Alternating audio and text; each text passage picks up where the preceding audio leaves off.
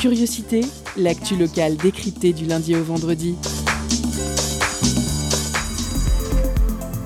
Chaque mardi, la rédaction de Prune interroge la sphère étudiante. Projet, création, revendication, explication. Les acteurs du milieu estudiantin ont la parole. Curiosité, c'est sur Prune 92 FM de 18h à 19h. Et ça commence maintenant. Bonsoir à toutes et tous et bienvenue dans cette nouvelle édition de Curiosité consacrée à la vie étudiante. Sans plus tarder, au sommaire de ce mardi 3 mai. L'histoire de Nantes n'est pas neutre. Hein. Son développement vertigineux au XVIIIe siècle, au cours duquel la population doublera, passant de 40 000 pardon, à 80 000 habitants, s'explique notamment par l'essor de la traite des Noirs, dont la ville a été en France la principale place forte, loin devant Bordeaux, La Rochelle et Le Havre. Et la page de cette histoire brutale est à l'heure actuelle loin d'être tournée. Il suffit d'une simple balade dans le centre pour s'en convaincre. Nombre de constructions nantaises ont été initiées par des armateurs ayant fait fortune, théâtres, places, hôtels particuliers, sans même parler des chantiers navals qui voient alors leur superficie exploser. Que penser d'ailleurs des noms de rues en hommage à certains esclavagistes loin, non loin du mémorial de l'abolition de l'esclavage? Que faire de cette part douloureuse et encombrante de l'héritage nantais Nous recevons ce soir pour nous en parler Bernard Michon, directeur adjoint du Centre de recherche en histoire internationale et atlantique et maître, en conférence, maître de conférence en histoire moderne à l'Université de Nantes, et Marjorie Coissy, chargée de communication au sein de l'association Les Anneaux de la Mémoire. Bernard Michon, Marjorie Coissy, bonsoir. Bonsoir. Hugues est avec nous ce soir pour nous prodiguer une fois de plus ses bons conseils. Ça va Hugues? Oui, ça va très bien et toi? Ça va. De quoi tu nous parles ce soir? Euh, Aujourd'hui, je vais parler des restaurants qui proposent des recettes véganes. Plutôt, on va essayer de les trouver. Encore de la nourriture donc. C'est ça, que de la bouffe. Très bien, ce sera tout à l'heure. Ce soir, on aura aussi l'occasion de vous parler de l'association Place aux Jeunes, dont le but est de proposer aux 16-25 ans des parcours d'entraînement à l'éloquence, avec suivi individuel et rendu final sur scène. On verra le détail de ce chouette programme dans une seconde partie de cette édition. Enfin, peut-être en, avez-vous entendu parler, leur nombre pourrait bien se multiplier dans les années à venir les fermes urbaines répondent, entre autres avantages, à une demande croissante de circuits courts et de reconnexion avec la nature d'une part des citadins. Il en existe déjà à Nantes, et notamment la ferme du Contrevent, située à Nantes-Nord, près de l'arrêt de tram Boissière. Ce sera le sujet du jour de la frappe, un sujet signé, une fois n'est pas coutume, Antoine Camara et Yelena Parento pour Prune. Bienvenue dans Curiosité, l'émission qui décrypte l'actu locale. Installez-vous confortablement, on est ensemble jusqu'à 19h. Culture, questions sociales et politiques, environnement, vie associative. On en parle maintenant dans l'entretien de curiosité. Bonsoir à vous, chères auditrices et auditeurs de Curiosité. Ce soir, dans l'émission de ce mardi 3 mai, nous revenons sur un événement qui se déroulera la semaine prochaine à Nantes. En effet, en France, depuis 2006, euh, le 10 mai est la journée nationale de commémoration des mémoires euh, de la traite, de l'esclavage et de leur abolition. Et à cette occasion, le CRHIA, donc le Centre de recherche en histoire internationale et atlantique de l'Université de Nantes, et l'association Les Anneaux de la Mémoire ont organisé un colloque international qui marquera le 30e anniversaire de euh, l'exposition de 1992 sur la traite et l'esclavage réalisée donc à Nantes, ainsi que euh, euh, pardon. Et une programmation culturelle est également prévue en parallèle du colloque, durant laquelle auront lieu donc des conférences, des expositions, des tables rondes et des visites guidées invitant les participants et participantes à des temps de réflexion, de mémoire et d'échange autour des questions liées à l'histoire de la traite atlantique et de l'esclavage colonial.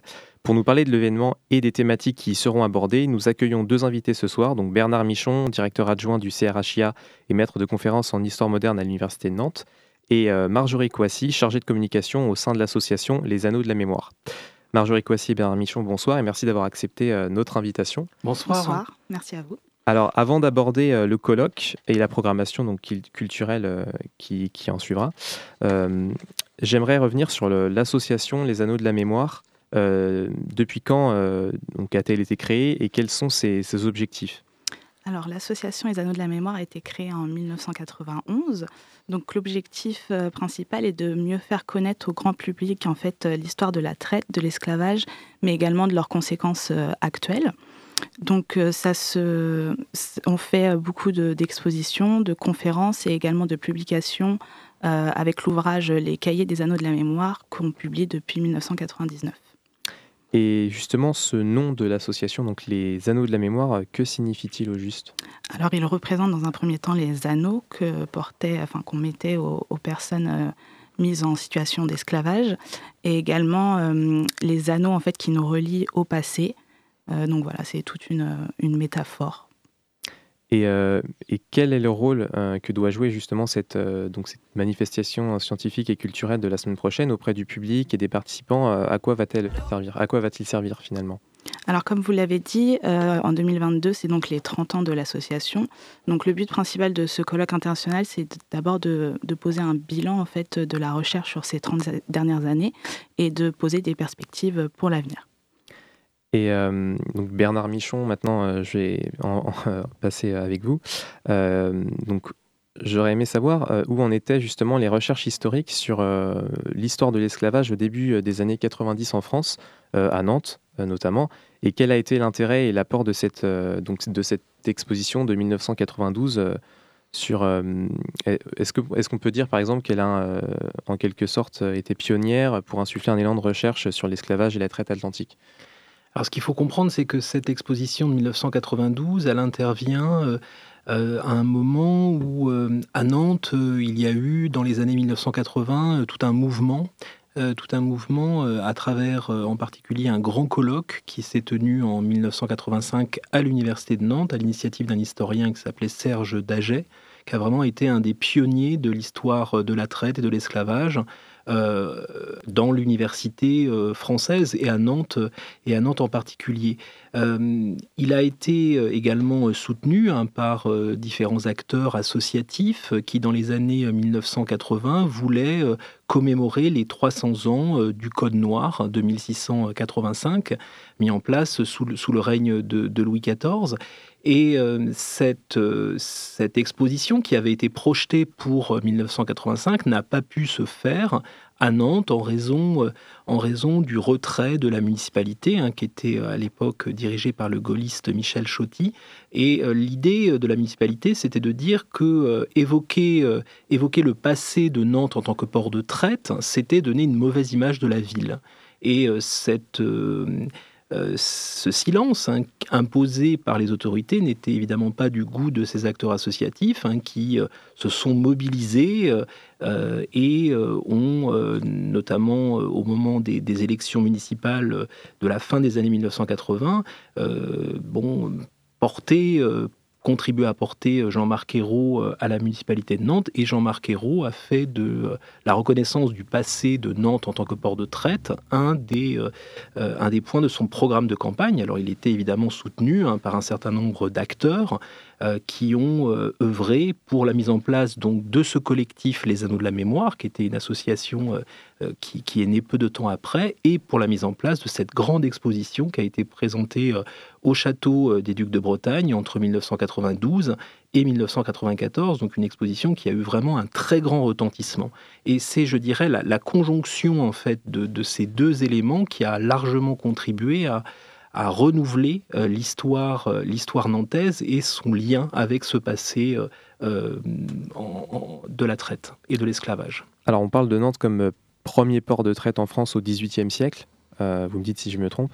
Et pour que l'on puisse s'en faire une représentation, est-ce que vous pourriez nous dire quelle a été justement la contribution, le rôle du port de Nantes euh, dans cette traite euh, transatlantique au final? Alors c'est une contribution évidemment majeure. Hein. Le, port de Nantes est vraiment le premier port de traite à une échelle euh, donc de la France, très très loin devant euh, ses seconds. Hein, ça a été euh, précisé dans l'introduction de, cette émission. Le port de Nantes, c'est 1800 expéditions de traite organisées entre le milieu du XVIIe siècle et les années pratiquement du milieu du XIXe siècle. Donc pendant deux siècles, on a vraiment une histoire qui marque profondément la ville. 1800 expéditions de traite, ça correspond à une estimation de la déportation de plus de 550 000 hommes, femmes et enfants à travers euh, donc l'océan Atlantique, mais également à travers l'océan Indien, euh, à destination euh, des, colonies, françaises, des Antilles et de ce que l'on appelle les, les, Mascareignes, c'est-à-dire les actuelles îles de la Réunion et, et donc l'île Maurice. Nantes est le quatrième port de traite à l'échelle de l'Europe, derrière trois ports anglais, Liverpool, Londres et Bristol.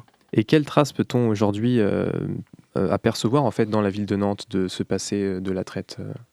Alors les traces sont nombreuses parce que au-delà de la traite, ce qu'il faut voir, c'est que la prospérité nantaise et le doublement de la population que vous évoquiez tout à l'heure se fondent sur une prospérité en lien avec le commerce colonial. La traite est l'un des éléments constitutifs essentiels parce qu'il a pour objectif de fournir, la traite a pour objectif de fournir des bras euh, pour euh, les euh, planteurs, pour les, les colonies. Et ces bras, ils vont produire des denrées coloniales, du sucre de canne, du café, de l'indigo, du coton. Et ces marchandises vont être ensuite consommées en, Europe. Mais la prospérité nantaise se fonde à la fois sur la traite, mais également largement sur ce commerce avec les colonies, avec les colonies de plantation. Alors, euh, au XVIIIe siècle, la ville se transforme profondément. Hein. Euh, on voit la construction de, nouveaux quartiers. Euh, l'opéra a été évoqué tout à l'heure. L'opéra Gralin est construit à la fin du XVIIIe siècle. On voit aussi le quai de la Fosse, le lotissement de, l'île Fédot. donc, changer vraiment de physionomie. la ville est une ville prospère euh, c'est indéniable. Et le signe pour les historiens et les historiennes de cette prospérité, c'est le doublement de cette population euh, entre le début et la fin du XVIIIe siècle. Alors, durant le colloque, vous allez présenter le panorama historiographique de la conférence qui se tiendra le mercredi 11 mai euh, l'après-midi. Une conférence intitulée Dépasser l'histoire quantitative des traites. justement, qu'entendez-vous par cet intitulé? Est-ce qu'il s'agit d'aller au-delà d'une histoire euh, simplement démographique et économique, euh, chiffrée, on va dire, de la traite. Est-ce que vous pourriez nous expliquer un petit peu le, alors, c'est vrai que les, voyages de traite organisés par les Européens, hein, ce que l'on appelle la traite transatlantique, mais aussi la, traite à travers l'océan Indien, est actuellement la mieux connue hein, des courants de, de traite euh, à partir euh, euh, du, continent, du continent africain. Pendant très longtemps, à, l'initiative de chercheurs nord-américains comme Philippe Curtin, comme David Eltis, hein, David Eltis qui va participer au colloque, hein, c'est évidemment une sommité dans, le domaine de l'histoire de la traite et de l'esclavage, l'histoire quantitative a, dominé, euh, je dirais, dans les années 60 et jusqu'au début des années 2000, avec comme objectif de euh, chiffrer la déportation, c'est-à-dire chiffrer l'ampleur de la déportation euh, opérée par les navires de traite européens. la difficulté, évidemment, c'est que certains chercheurs ont pu critiquer cette, cette approche un peu quantitative et sérielle parce qu'elle était en quelque sorte désincarnée. Mais euh, je crois qu'il ne faut pas euh, raisonner en termes d'opposition, mais plutôt en termes de complémentarité. Le fait de poser des données euh, chiffrées sur lesquelles aujourd'hui les, chercheurs s'accordent, entre 12 et 13 millions d'hommes, de femmes et d'enfants hein, ont été déportés par les traites européennes, permet ensuite, je dirais, euh, de pouvoir avoir des approches euh, où euh, les acteurs, et notamment les victimes de la traite, ont pu évidemment donc jouer un rôle plus, plus important dans les études historiques actuelles. Je me permets de vous couper là tout de suite, parce que c'est déjà l'heure de la première pause musicale. Hein. On va s'interrompre avec A Billy Free and the Lasso, Burned but Returned. C'est tout de suite.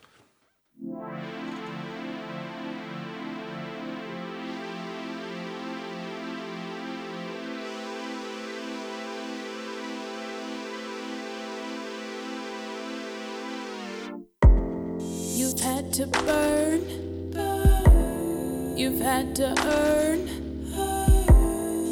Know your worth.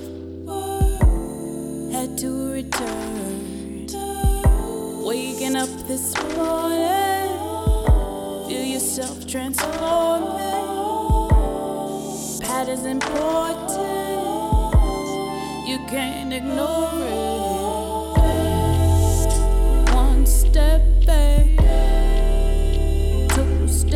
Et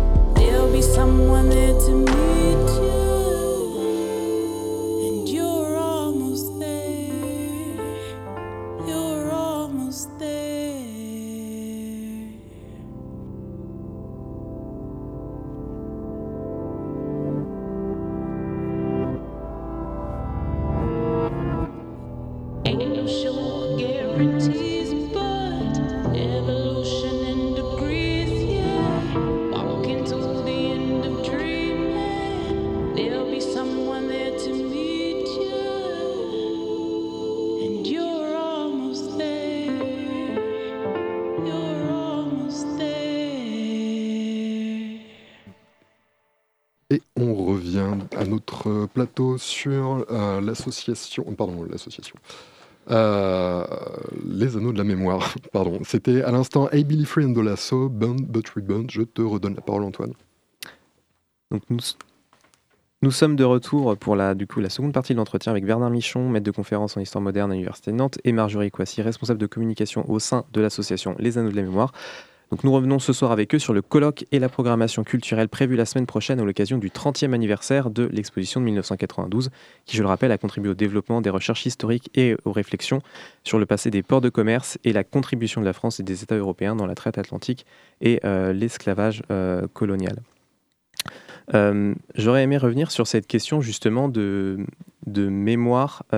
Comment est-ce que vous l'interprétez? En fait, quel rôle doit avoir justement ce travail de mémoire selon vous, Marjorie Kwasi alors pour l'association, le rôle est surtout en fait de diffuser le travail de recherche qui est fait autour de la mémoire, donc que ce soit avec des universitaires ou des, historiens.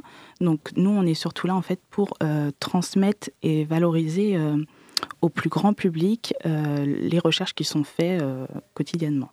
Donc c'est la mémoire, on peut dire que c'est très important en fait pour, euh, pour éduquer en fait davantage sur le sujet et enfin de, mieux comprendre les conséquences actuelles, donc le racisme et les discriminations. Alors, donc il s'agira d'une conférence internationale qui réunira des chercheurs et des professeurs en histoire venant donc d'Europe, d'Afrique, d'Amérique.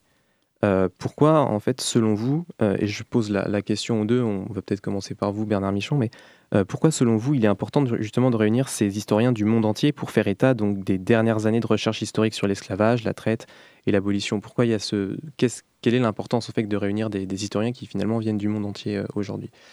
Alors, je tiens d'abord à dire que euh, cette, euh, cette initiative hein, du, colloque que l'on porte euh, entre le, CRHIA et, les Anneaux de la Mémoire, elle, regroupe un grand nombre de, chercheurs du, CRHIA hein, qui se sont mobilisés. Hein. Je ne suis pas tout seul, je suis le, porte-parole d'un groupe et d'un groupe de collègues qui se sont mobilisés. Antonio de la Médamenes, euh, Françoise Lejeune, Guy Sopin, Virginie Chailloux-Atrous et Eric Schnackenburg. Euh, voilà, euh, on est, quelques-uns à avoir porté cette initiative. Alors il nous semble évidemment essentiel d'accueillir des, des, collègues chercheurs, enseignants-chercheurs d'autres universités, déjà pour confronter pour confronter les points de vue et euh, pour aussi euh, faire, euh, faire comprendre que cette histoire de la traite, de l'esclavage, c'est pas une histoire qui s'écrit depuis l'Europe, c'est pas une histoire qui s'écrit uniquement depuis l'Amérique ou depuis l'Afrique, c'est de la confrontation des différents points de vue que, je dirais, tout, ça nous permettra, je dirais, d'approcher, d'approcher une compréhension d'un processus éminemment complexe hein, qui se déploie sur euh, de nombreuses années, sur plusieurs continents. On a une histoire euh, de quatre siècles euh, qui a pour... Marjorie l'a dit, hein, qui a des, répercussions encore en partie dans, nos sociétés actuelles. Donc il faut essayer de, comprendre, de comprendre et de mobiliser des points de vue, des points de vue différents. Alors, ouais pour compléter ce que, ce que Bernard vient de dire, ça en fait ça a toujours été dans l'objectif de l'association, parce qu'on a créé en, en 2005 une alliance internationale, donc du coup Europe, Afrique, Amérique, et du coup ça a toujours été euh, la volonté de travailler sur les trois continents. Euh, alors justement, j'aimerais revenir sur cette alliance internationale. Qu'en est-il euh, finalement aujourd'hui? Est-ce qu'il y a toujours des collaborations avec des partenaires internationaux? J'avais cru comprendre qu'il y avait par exemple au Cameroun également, l'association avait des partenaires également au Cameroun. Oui, tout à fait. bah, pour vous raconter le l'événement le plus récent, on a une exposition qui a été inaugurée en 2021 au Bénin donc euh, à Ouida, et c'est une exposition qui s'appelle Femmes et esclavage. Donc on a toujours en fait, euh, euh, en fonction des années, des projets un peu partout à l'international. Et je voulais justement revenir justement, enfin, sur ce que l'historien Olivier Pétré-Grenouillot disait dans un article qu'il avait publié en 2005. il parlait en fait d'une histoire des traites qui était éminemment globale et très fortement éclatée, entendant par là qu'en fait les euh, elle n'était pas suffisamment euh, reliée, connectée aux autres domaines de l'histoire, avec une historiographie euh, anglo-saxonne qui était dominante à l'époque sur le sujet et qui ignorait en partie les travaux qui n'étaient pas publiés en anglais.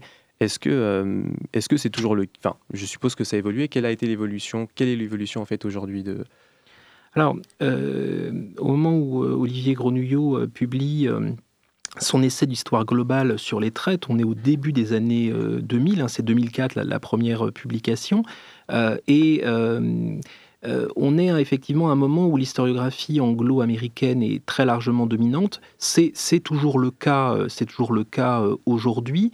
Euh, et euh, ce que l'on constate aussi, c'est euh, une explosion des publications en lien avec ces thématiques de la traite et de l'esclavage.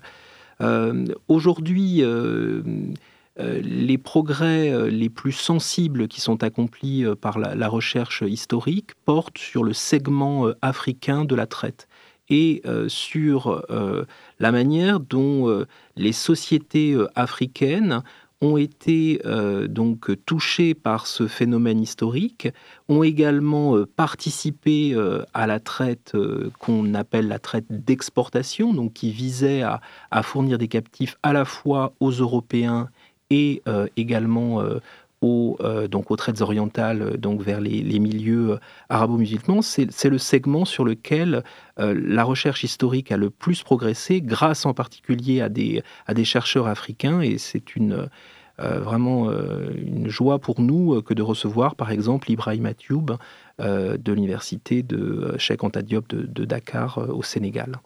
Alors, parmi les, justement, sur cette nouvelle approche finalement de l'histoire de la traite, quels vont être les sujets qui vont être évoqués lors des conférences du colloque la semaine prochaine?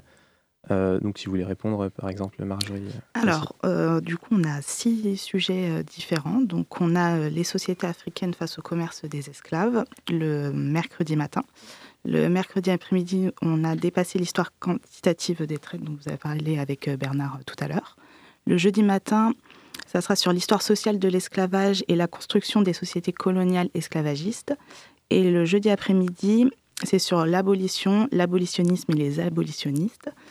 Et enfin, le vendredi matin, ce sera sur la période post-abolitionniste et le post-esclavage. Et le vendredi après-midi, traiter esclavage face aux enjeux mémoriels. Ah, je me permets de rebondir. On en discutait justement en off euh, pendant la pause musicale. Euh, on parlait justement de l'approche quantitative, justement, qui était euh, notamment un sujet intéressant au niveau du colloque. Et par contre, interrogateur, enfin, est-ce qu'on peut rappeler ce que c'est l'approche quantitative et pourquoi il faudrait la dépasser justement? Alors, euh, c'est-à-dire que euh, l'approche quantitative, c'est de fournir les chiffres, hein, comme je l'indiquais tout à l'heure, de l'ampleur de la déportation.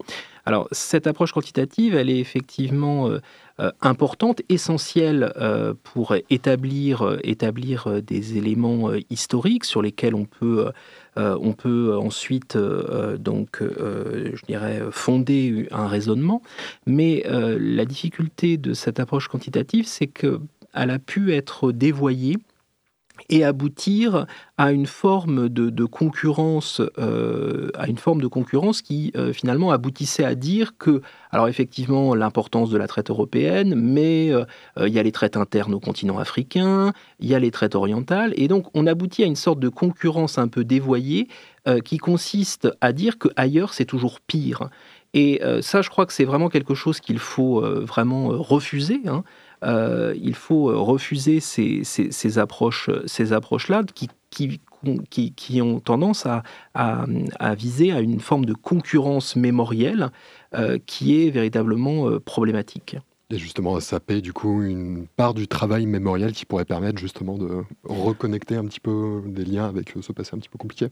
Oui, parfaitement. Après, euh, il, est, euh, il est évident que, euh, une petite anecdote, hein, moi j'ai eu l'occasion de participer à plusieurs conférences, à plusieurs colloques grand public aussi, et, en fait, bon, quand on dit par exemple que la France a organisé, je sais pas, moi, est responsable de la déportation de entre 1 300 000 et 1 400 000 Africains.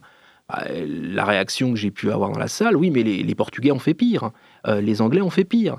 Mais c'est pas le sujet. Le sujet, c'est de dire que euh, la participation de la France à la traite et à l'esclavage colonial constitue un des aspects de, l'histoire de France. Alors, c'est pas évidemment la page la plus glorieuse euh, de l'histoire de de France, mais ça fait partie intégrante de l'histoire de l'histoire de ce pays.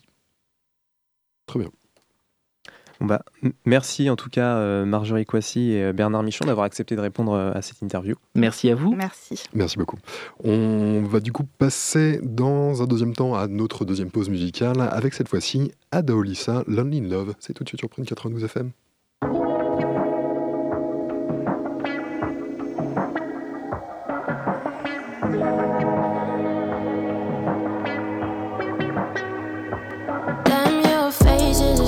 So eyes. You for real think I gotta look right.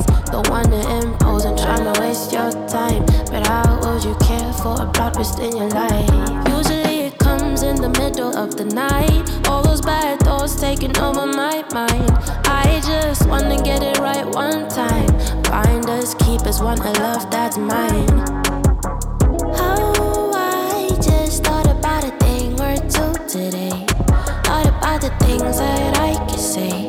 Thought about the face that you were made. Oh, I just thought you on my mind all night and day. Wish your smile was in my fucking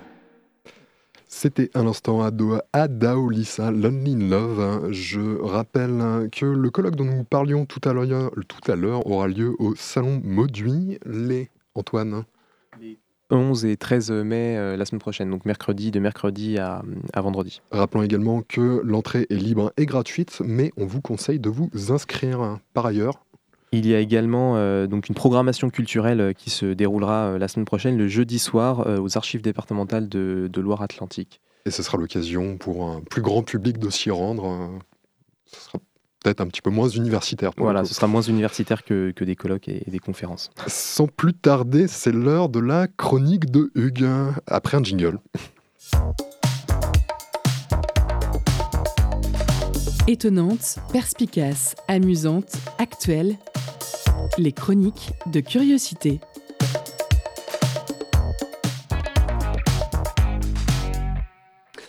Bonjour à tous, et avant de partir dans n'importe quelle direction dans cette épreuve d'orientation, je vais rapidement vous expliquer ce qu'est le véganisme pour pas perdre le nord au fil de ma chronique. Plus qu'un régime, c'est une attitude de vie visant à stopper la souffrance animale et au sens plus large son exploitation par l'homme. Ça passe par tous les moyens de consommation, comme euh, les vêtements, l'achat de vêtements, donc euh, on arrête euh, de prendre de la fourrure, on évite le cuir, etc. Mais celui qui nous intéresse ici, c'est la bouffe, comme à chaque fois. En gros, on supprime les produits laitiers dans la liste d'ingrédients, les œufs et bien évidemment la viande. Il y a 12 ingrédients à supprimer, mais voilà, il y, a, c'est, il y a beaucoup de choses à lister, mais ça, c'est les, choses les plus, plus importantes à, à retenir pour la suite. Donc, on comprendra que être vegan au pays du fromage, de la pâtisserie et du saucisson, c'est pas une mince affaire, surtout quand on va au resto.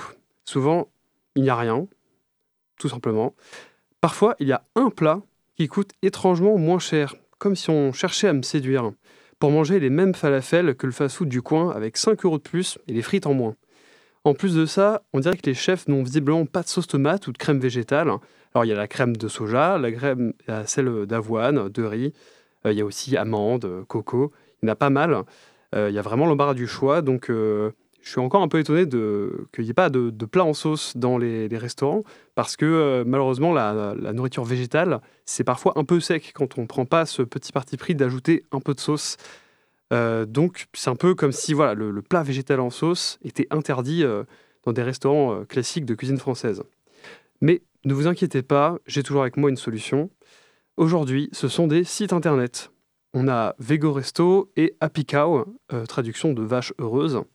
Vegoresto, ça cible uniquement euh, les personnes à l'alimentation végane en proposant une cartographie des restaurants proposant une alternative végane, que ce soit même un plat, qui indique bien euh, que ce, il y a au moins un plat ici qui est végane, ou même des restaurants qui sont 100% véganes. À Nantes, il y en a quelques-uns. Euh, pour euh, éviter de, voilà, de, faire euh, trop de pubs, etc. Je vous invite à aller regarder directement sur, sur le site pour faire votre choix. Donc c'est parfait pour pas trop se poser de questions et trouver rapidement son bonheur autour de soi. Happy Cow, c'est un peu différent puisqu'il propose aussi des recettes avec du lait ou des œufs dans certains restaurants, donc qui vont être catégorisés comme végétariens et pas véganes. Mais voilà, la partie végane est quand même là parce que en fait, il renseigne sur les fiches des restaurants en question une petite balise claire pour le régime de chacun, histoire que tout le monde s'y retrouve. Donc à ce moment-là, fini d'entendre euh, vos potes véganes qui se plaignent tout le temps et qui font des chroniques chez Prune pour aller. Merci Hugues. Euh, d'ailleurs, enfin, rien n'empêche nos auditeurs et auditrices, hein, si jamais ils voient pas de trucs vegan à la carte, d'aller demander directement euh, aux chefs s'ils peuvent pas leur faire une petite salade. Oui, ça c'est possible.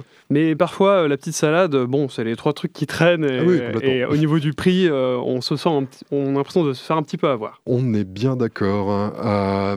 tandis que vient l'heure de la pause cadeau, si je ne m'abuse. Ah, Julien avait disparu. Il était planqué par terre. Salut Julien. pause cadeau. Jingle. Concert, spectacle, cinéma. Tout de suite, Prune comble ta soif de culture avec la pause cadeau.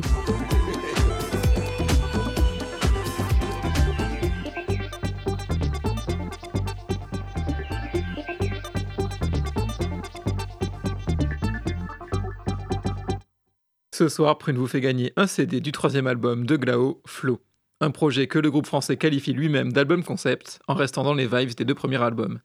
Une musique vibratoire et électro-acoustique avec du chant, des guitares, du clavier, du didgeridoo et des percus. Il en résulte une ambiance à la fois énergique et très intime qui rappelle les musiques de trance tribal avec des chants incantatoires et des sonorités électro entre jazz et rock. Alors envoyez Horizon pour remporter votre album. Horizon en message direct sur l'Instagram de Prune. Je vous laisse en musique avec Infini par Glao.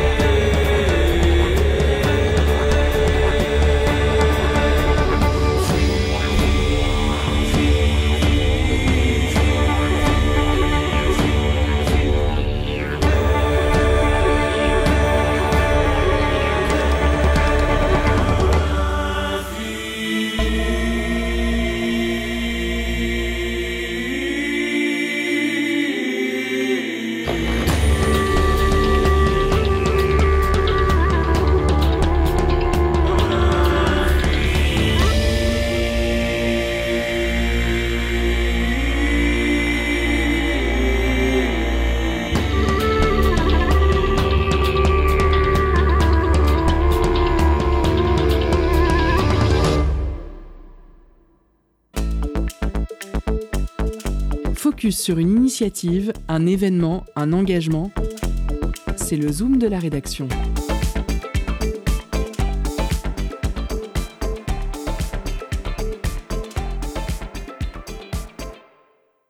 Aujourd'hui, nous allons parler de l'association Place aux jeunes. Créée en 2019, elle se veut être un espace d'expression pour les jeunes de 16 à 25 ans et vise à les sensibiliser à la prise de parole afin de comprendre la portée de leur voix et rencontrer d'autres jeunes d'horizons différents. Leur projet phare à venir, un concours d'éloquence le 22 mai destiné à un groupe de jeunes inscrits et entraînés, accompagné également en journée d'ateliers de prise de parole pour ceux qui n'oseraient pas monter sur scène. Et tout ça, ça se passe au Stéréolux à Nantes. Pour nous en parler ce soir, est présente avec nous en studio Manon Midraoui, Mizrahi, pardon, co-organisatrice euh, du projet et de l'association. Bonjour Manon. Bonjour. Dans votre bilan de l'association euh, de l'édition 2021, vous dites que la parole permet à chacun d'évoluer, de s'intégrer dans la société en tant que citoyen et nous permet collectivement de nous enrichir. Vous dites également que ces jeunes issus de toute la diversité des quartiers nantais sont ceux qu'on a rarement l'opportunité d'entendre. Votre but est-il donc de rassembler des jeunes de différents quartiers ou bien de cibler un quartier en particulier pour chaque édition? Alors, on n'a pas envie forcément de cibler, d'étiqueter, de stigmatiser. Euh, donc, euh, on s'en fout un peu au final euh, dans les jeunes qu'on recrute d'où ils viennent parce que voilà, t'es jeune, point barre.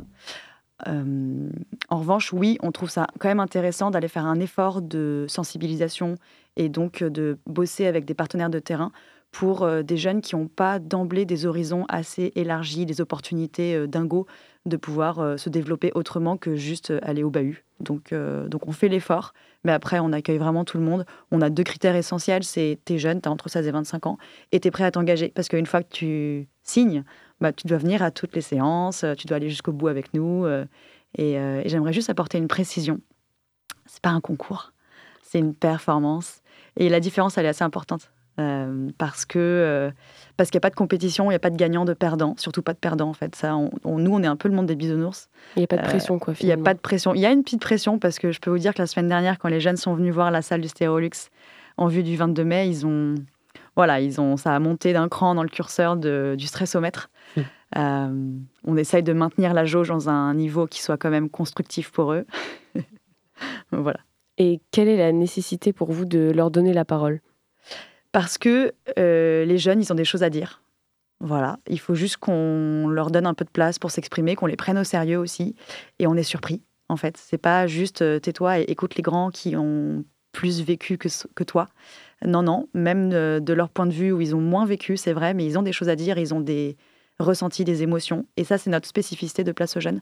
On leur apprend à parler avec le cœur, à mettre de soi dans la manière dont on s'exprime, dans ce qui nous touche, ce qu'on a dans les tripes, euh, et donc de, dire ce qu'on en pense de notre point de vue, quel qu'il soit en fait. D'où le fait que ça peut pas être un concours. Ok, c'est donc la, quatrième édition du, projet cette année. Euh, en quoi consiste euh, la journée et soirée du 22 mai? Est-ce que vous pouvez nous expliquer un peu plus en détail les activités Oh yeah Alors, le 22 mai, ça va être une journée complète. De folie. donc l'événement phare, c'est quand même à 18h la performance des 10 jeunes qu'on a formés depuis janvier. Donc c'est une soirée qui va durer 2 heures, 18h, 20h. Et cette année, la grande nouveauté, c'est les ateliers ouverts au public qui auront lieu dans la journée, le 22 mai toujours. Donc il y aura une session le matin, une session l'après-midi. En tout, ça fait 10 ateliers sur 7 thématiques différentes. Euh, et, donc là, c'est ouvert aux jeunes à partir de 16 ans et aux adultes jusqu'à n'importe quel âge. Notre but, c'est vraiment de créer de l'intergénérationnel pour le coup. Euh, c'est pas juste les jeunes de tous horizons, c'est les gens de tous horizons. Et croiser les regards, ça nous paraît hyper important. Donc euh, venez, venez nombreux. Il y en aura pour euh, de tous les goûts euh, autour de la prise de parole, que ce soit via le slam, via l'impro, via le chant avec une chanteuse lyrique qui sera coach vocal pour vous apprendre à placer votre voix, que ce soit via le théâtre, que ce soit la gestion du stress, que ce soit savoir communiquer sur ses émotions. Donc là, j'en passe, hein, je ne les ai pas tous en tête, mais, mais voilà, ce sera un beau moment. Et tout ça est accessible sur notre billetterie, sur notre site internet, placeaujeunes.fr, on peut pas plus simple. Euh, aux jeunes, au pluriel, placeaujeunes.fr. Avec euh, une tarification qui est toute douce parce qu'on veut surtout pas que l'argent soit un frein pour certains pour venir chez nous. Donc euh, voilà. Et alors, si on, on, repense juste au petit groupe de jeunes qui va participer, comment on mobilise un groupe de jeunes sur ce genre de projet? Parce que c'est vrai que bah, quand on a 16 ans, on va pas de soi se dire tiens, je vais aller participer à une performance d'éloquence. Donc, comment on fait pour aller les, chercher, ces jeunes? Eh bien, oui et non, en fait. C'est assez étonnant, mais euh, il y a pas mal de jeunes qui sont venus nous voir et on leur demande systématiquement comment tu t'es inscrit, comment tu as eu connaissance de ce qu'on faisait. Et il y en a qui, disent, qui nous disent ben, En fait, je cherchais justement un truc de type euh, éloquence, euh, je savais pas trop, et puis quand j'ai vu votre truc, ça m'a plu. et il y en a plusieurs qui ont dit Ce qui m'a plu, c'est que c'était pas un concours. Donc ça, on est étonné. Et sinon, eh ben, on a des super partenaires de terrain qui sont des assos euh, géniales avec qui on bosse depuis plus ou moins longtemps. Notre partenaire historique, c'est l'asso Brio. Donc je suis contente de leur faire un big up euh, ce soir à l'antenne. Euh, Brio, qui est une asso qui fait du tutorat entre des étudiants et des jeunes lycéens boursiers. donc voilà, donc c'est grâce à des partenaires de terrain comme ça qu'on a des rendez-vous avec des jeunes juste pour les sensibiliser, leur glisser notre flyer. Et après, c'est aux jeunes de venir d'eux-mêmes nous contacter. Donc c'est fou, hein. on met la barre très haut quand même dans le niveau d'engagement. Et en fait, ça marche. Et ils sont trop contents qu'on leur fasse confiance et ils s'engagent de folie. La preuve en est, c'est que les jeunes nous demandent de continuer avec l'assaut alors que leur performance est finie. Et donc, on a des jeunes de la saison 2, de la saison 3 qui sont encore là et qui montent des projets eux-mêmes, qui les portent eux-mêmes. Et nous, on est juste là pour vite fait les driver, euh, les aider. Donc, finalement, est-ce que ça crée peut-être des vocations euh, de participer à cette performance? Très clairement, ça change leur vie. Alors, je ne veux pas nous jeter des fleurs forcément à Antoine et moi en disant que c'est grâce à nous, mais en tout cas, avoir l'opportunité de monter sur scène, d'apprendre à parler, parce qu'ils ont aussi des formations, en fait, techniquement. Ils apprennent plein de choses. Ils vivent une aventure humaine collective, et ça, ça les transforme énormément. Plein d'autres gens pourraient le faire aussi bien que nous, voire mieux que nous, mais bon, il s'avère que c'est nous qui le faisons en ce moment, donc euh, voilà. Et comment il se construit l'accompagnement du coup une fois que le jeune il s'est inscrit Qu'est-ce qui se passe ensuite jusqu'à sa performance euh, le 22 mai? Et ouais, c'est une très bonne question. Euh, d'abord, on marque ce côté engagement, on leur fait signer une charte d'engagement. Ça fait un peu old school, mais, euh, mais c'est vraiment pour leur faire comprendre que tu es là, tu t'investis parce que nous on te donne, donc faut que tu te donnes toi aussi. Et ensuite, ils ont un ils ont des ateliers collectifs avec des intervenants professionnels sur différents aspects de la prise de parole. que ben, ça rejoint un peu les ateliers que je vous ai expliqués ouverts au public. C'est un peu ce que les jeunes ont vécu pendant toute la formation. Et ils ont aussi chacun un parrain ou une marraine. Euh, un jeune, qu'on appelle les pépites chez Place aux Jeunes, chaque pépite a son parrain ou sa marraine. Et les parrains-marraines, ce sont des personnes qui, sont, euh, qui, ont des, qui ont des compétences spécifiques sur l'accompagnement, sur la prise de parole, sur, euh, voilà, sur tout un tas de choses, et qui sont bénévoles. Donc je les remercie énormément pour le travail qu'ils font, qui est dingo. Et je crois que ça leur plaît parce qu'ils rempilent d'une année sur l'autre. Et donc voilà, ils les accompagnent en individuel pour que les jeunes choisissent leur propre sujet. Ensuite, les aider à former leur texte. Qu'est-ce que tu veux dire dedans? Quels sont les messages que tu veux faire passer? Quelle forme tu veux donner à ta prise de parole de 5 minutes? Parce qu'ils auront 5 minutes sur scène. On répète tous ensemble et ensuite, le jour J, donc, ils arrivent sur scène. Et là, il n'y a pas de format qui est imposé. La seule chose qu'on leur impose, c'est d'être sur scène, d'utiliser leur voix pour parler et d'être cinq minutes sur scène. Après, ils veulent slammer, ils veulent théâtraliser, ils veulent chanter, ils veulent euh, des accessoires. C'est libre.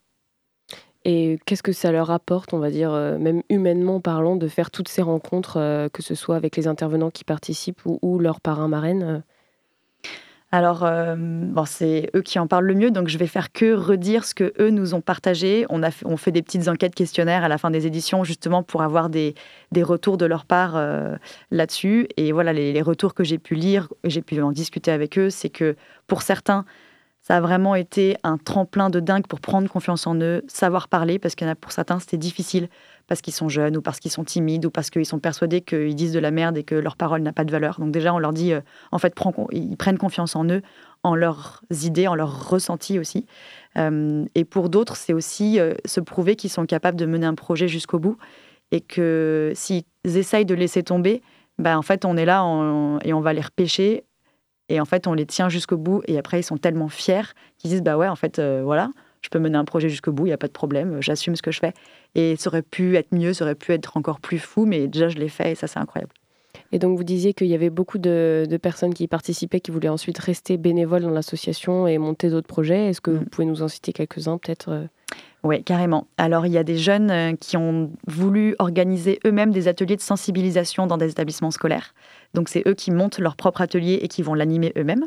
Il y a euh, des filles qui euh, lancent un projet podcast autour de la prise de parole, notamment des personnes qui ont des difficultés avec la prise de parole, comment elles le vivent, comment elles sont réussies à s'en sortir, si certains ont réussi à, à dompter leurs difficultés. il y a des projets aussi de remontée sur scène. On est souvent contacté par des organisations, des structures où on nous dit on aimerait bien avoir des jeunes, on aimerait bien les faire monter sur scène chez nous, dans nos événements et tout. Et nous, on dit bah ok, on va demander dans, dans nos jeunes s'il y en a qui veulent remonter sur scène. Et évidemment, il y en a qui veulent remonter sur scène. Donc voilà. Donc ça montre aussi que c'est pas forcément une expérience traumatisante, mais, euh, mais plutôt quelque chose d'agréable. Mais en fait, c'est, mais c'est une expérience de dingue qui vivent. C'est, rare d'avoir accès au LU, au Stéréolux, d'avoir une scène de 100, 200, 300 personnes, enfin un public pardon de, de cette taille-là qui vous écoute. Et en fait, pour eux, c'est une expérience de dingue. Alors ils ont le stress au euh, euh, au plus haut juste avant, mais ils sont, enfin, pendant l'événement, c'est magique. Ils sont hyper excités. À la fin, ils sont trop contents. Enfin, non, c'est génial. Et donc, est-ce qu'il y a d'autres projets peut-être euh, sur le thème de, de l'éloquence qui vont arriver bientôt? Tout à fait, merci de poser la question. Euh, on est déjà en train de préparer la suite, évidemment, parce que tout ça, ça s'anticipe. Il y aura un événement en fin novembre. Ce sera euh, Bon, je ne vous dis pas encore la date, elle n'est pas tout à fait calée, mais fin novembre, il y aura un format euh, festival où ce seront que des ateliers ouverts au public, mais dans ces cas-là, vous vous inscrivez sur un parcours intégral du matin jusqu'au soir. Et à la fin, il y a une scène ouverte pour ceux qui veulent. Donc vous vous inscrivez dans un parcours thématique qui vous emmène toute la journée. À la fin, scène ouverte et ensuite concert, et le tout avec euh, de la bouffe à dispo, un bar, euh, voilà, donc ambiance, ambiance festival. Et puis la prochaine performance, ce sera 2023, entre avril et juin, date à Calais. Et on recrutera des jeunes pour cette édition euh, en décembre, je pense. Donc, si vous voulez des infos, allez sur notre site internet, notre page Facebook, notre Insta, euh, notre chaîne YouTube, euh, voilà. Ok.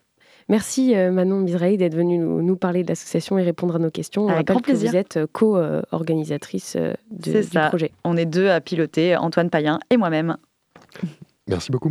Euh, alors, place au sujet de la frappe. Et si vous cueillez vous-même vos carottes de hippie pleines de terre hein, C'est ce que rend possible la présence sur le sol nantais de plusieurs fermes urbaines. Hein, et notamment, comme je vous le disais en sommaire, la ferme du Contrevent. Ce soir, la frappe vous propose un sujet fait maison, proposé et réalisé par Antoine Camara et Yelena Parento. Bonne écoute. Pensée locale, un enjeu de société. Une émission des radios associatives des Pays de la Loire. Eh bien, moi, c'est Morgane. Je suis cofondatrice de l'association La Ferme du Contrevent. On se trouve euh, quartier nord de Nantes, quartier de la Boissière. Et je vais vous présenter eh bien, euh, l'association, le lieu, la ferme, ce qu'on y fait, euh, pourquoi, avec qui et comment. Ici, en fait, on est sur un terrain qui est familial. Les propriétaires sont cofondateurs de l'association avec nous. Et hop, tenez, entrée, on arrive sur donc, toute cette zone. Vous voyez jusqu'au portail, eh euh, c'est ici que se trouve euh, la ferme, c'est ici que tout se passe. Donc euh, Pierre-Yves et Claire, qui sont les propriétaires du lieu, sont les parents de Maxime, qui est un ami d'enfance, qui est également cofondateur. On est cinq à avoir cofondé le projet. Hugo nous a rejoint ensuite quelques mois après la création de la ferme et euh, on a déposé les statuts de l'assaut en 2020. Donc on est vraiment une toute jeune euh, association. Ce qui se passe ici, c'est qu'on est à mi-chemin entre la ferme de production et la ferme pédagogique. Donc il y a quand même pour nous euh, l'ambition de produire, de prouver que c'est possible de produire des légumes même en zone urbaine, mais aussi à une forte volonté que ce soit un lieu d'échange, d'expérimentation qu'on teste, ce qui est possible de faire euh, en ville, et surtout de permettre à des gens de venir pour eux-mêmes tester des choses qu'ils puissent ramener chez eux ensuite, que ce soit sur le balcon, sur euh, un bout de terrasse ou même dans leur jardin, s'ils ont envie de se lancer dans le potager. L'idée c'est que ben, ce soit vraiment un lieu d'échange, d'expérimentation collective, d'apprentissage, de rire aussi, euh, de bon temps et une manière de se réapproprier son alimentation en ville. Donc c'est vraiment autour de ces notions-là qu'on s'est regroupé et que le projet s'est construit petit à petit. Aujourd'hui, on est euh, aidé par euh, de nombreux bénévoles, dont certains viennent euh, toutes les semaines depuis plus d'un an et demi maintenant, pour nous aider à faire vivre l'association. Le mot collectif, il est vraiment au centre du projet. Il y a eu énormément de chantiers participatifs, énormément de zones ont été réfléchies, inventées à plusieurs. Et ça, c'est quelque chose qui nous plaît beaucoup et ça fait la force de la ferme.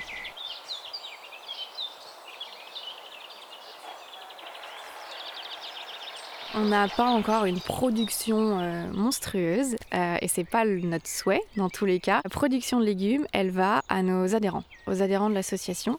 Pendant la période hivernale où euh, la production était un peu moins soutenue, on a mis en place des paniers qu'ils peuvent récupérer deux fois par semaine. Donc on leur dit ce qui est disponible en fait semaine après semaine. On leur dit les légumes qui ont poussé et ils choisissent ce qu'ils ont envie d'avoir dans leur panier. Et l'année dernière, on avait mis en place jusqu'au mois de fin octobre, si je dis pas de bêtises un marché à la ferme, donc à l'entrée de la ferme, toutes les semaines. Ça, on a vraiment hâte que ça reprenne parce que c'était vraiment un point de, de retrouvailles dans la semaine. Ça rythmait un peu la semaine avec les habitants du quartier. Et il y avait cet effet un peu, bah, on se retrouve au marché, on discute, euh, on se donne des nouvelles. Et, euh, et c'est même devenu un peu un point de rencontre entre certains euh, habitants du quartier. Et c'est là que l'enjeu de s'insérer dans le tissu aussi du quartier eh ben, a pris tout son sens. Et on s'est dit que cette vie de quartier qu'on cherchait, c'était ça aussi. Pensée locale, un enjeu de société. Qu'est-ce que je mange D'où ça vient Est-ce que c'est bon pour ma santé Est-ce que c'est bon pour la planète Est-ce que c'est juste pour la personne qui a produit euh, ce légume, par exemple Ça a vraiment été les réflexions de base. Et l'idée, c'était de euh, produire une nourriture qui soit à la fois respectueuse de la terre, des personnes qui vont consommer et de la personne qui a produite. En ville, ça arrive parfois facilement qu'on soit déconnecté finalement. On achète et puis on pense pas à toute la chaîne qu'il y a eu euh, avant et le chemin qu'a fait le légume depuis la graine jusqu'à notre assiette. Quoi.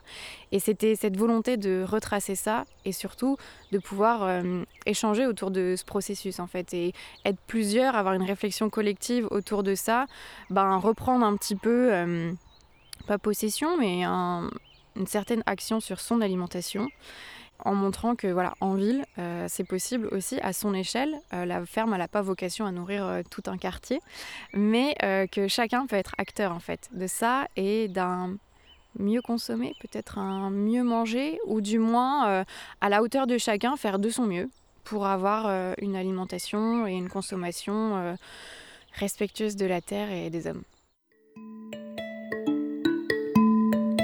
C'était Pensée locale, un enjeu de société.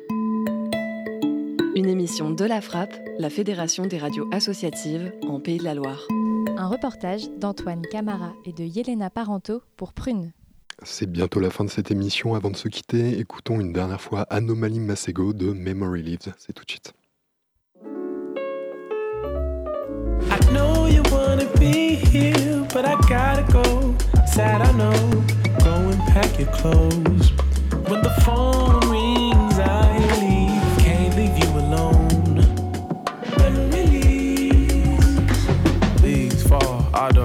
reminds me pick up games on the concrete. Kids outside. You will find me late night jams. We were zombies nowadays. Airplane is my playground. Saturdays we play in a new town. My friends, musicians, and creatives here one day, then go to new places. I know you wanna be here, but I gotta go. Sad, I know. Go and pack your clothes. Cause when the phone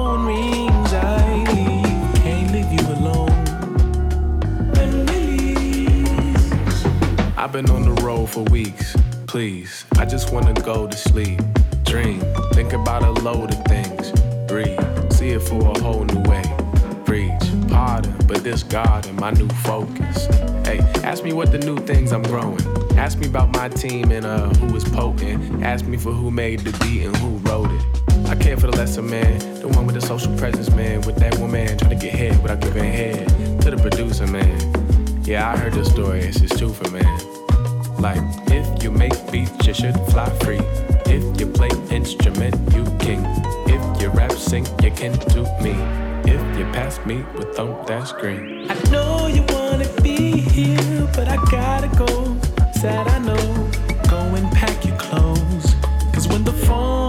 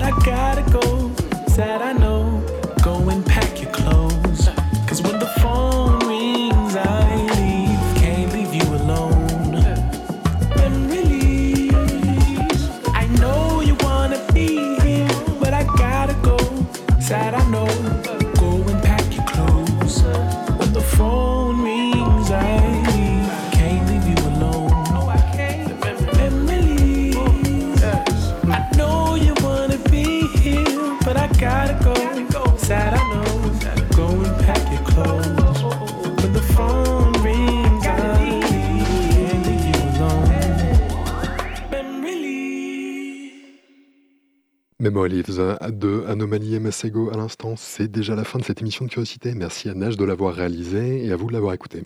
Si vous avez manqué un bout d'émission ou si vous voulez la réécouter, notez que celle-ci est disponible en podcast sur le site prune.net. On vous laisse avec les copains de Moog et on se retrouve la semaine prochaine sur Prune, même heure, même fréquence. D'ici là, portez-vous bien.